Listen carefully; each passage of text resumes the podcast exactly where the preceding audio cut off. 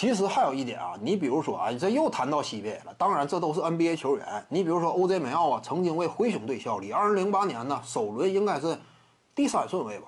是不是当年探花是他呀？OJ 梅奥真是出身不低呀，探花出身呢，说白了也是一定程度上万众瞩目。而且放眼整个 NBA 历史，探花出身的名宿啊，传奇不在少数。这当中最典型，迈克尔乔丹吧，有他搁这撑场面呢。说白了，一般的榜眼，榜眼确实比不了。除了状元以外，探花成才率应该是最高的。我要是没记错呀，净都是探花呀，出人才呀。所以呢，你看 OJ 梅奥啊，这个出身真是不简单。当年天赋爆棚，前途无限，对不对？被外界所看好、所期待，没有想到没打出来。怎么讲？性格呢，相对隔路一些。就在更衣室内啊，与队友之间呢关系处不太明白。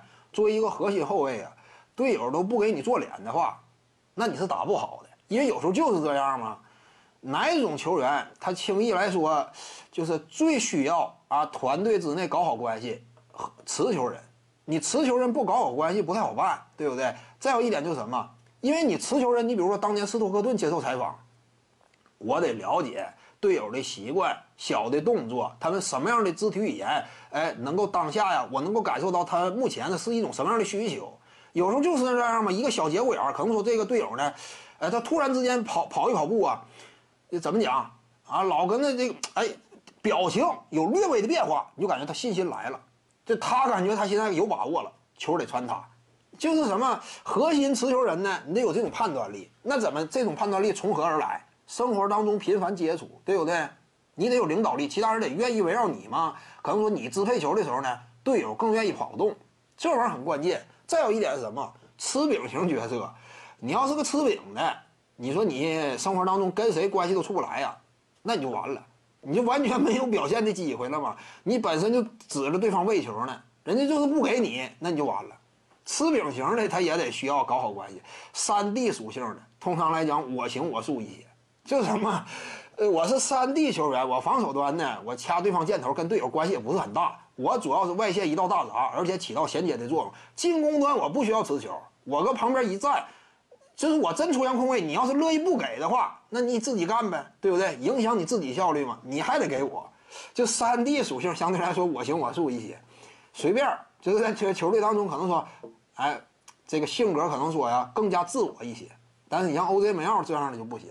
他就得搞好关系，但是很遗憾没搞好，最终就没混起来嘛。再有，你像这个威姆斯呢，早年间跟 OJ 梅奥同一届选秀，也是零八年，但是他的出身呢相当低微，二轮秀。因为二轮秀通常来讲呢，成才率不高啊，有几个德拉蒙德格林非常罕见。为什么格林难得呀？正因为罕见嘛。为什么我们一谈到阿里纳斯啊，似乎说呢，很多老球迷啊肃然起敬。出身低嘛，他不是说首轮秀状元出身的，你打个二十加十应该的。二轮秀打成明星级别，入选一次二阵两次三阵，整体个人荣誉层次比卡特都高。那说白了，这是逆袭，对不对？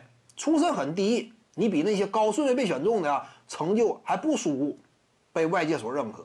但是这个威姆斯呢，很明显啊，没有这样一种际遇，个人的能力层次呢？也不行，对不对？二轮秀没打几年呢，混到欧洲去了，这就完了。